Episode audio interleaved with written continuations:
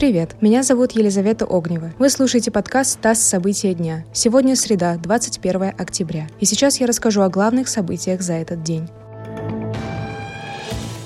Жестких и тотальных ограничений в России из-за коронавируса не планируется, заявил Владимир Путин. По его словам, российские медики в целом научились бороться с вирусом. Президент также предложил бизнесу выработать корпоративные меры предосторожности от распространения коронавируса. Вооруженный мужчина несколько часов удерживает заложников в одном из филиалов Банка Грузии в городе Зугдиди. Об этом сообщила грузинская телекомпания «Имеди». Сотрудники правоохранительных органов смогли вывести пятерых заложников. Позже захватчик отпустил еще одного человека. В банке остаются 18 заложников. Грузинские СМИ сообщают, что преступник требует денег, а также безопасного выхода из здания.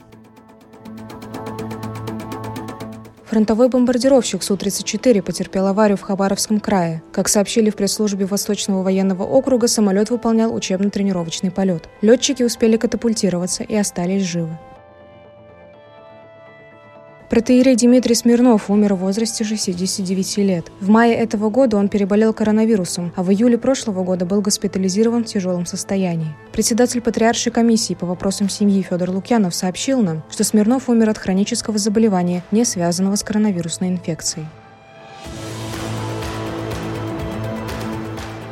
Ипотечные ставки в России достигли исторического минимума. Такое мнение высказал гендиректор Дома РФ Виталий Мутко. По его словам, средняя ставка по итогам сентября с учетом льготной ипотеки составляет чуть более 7%.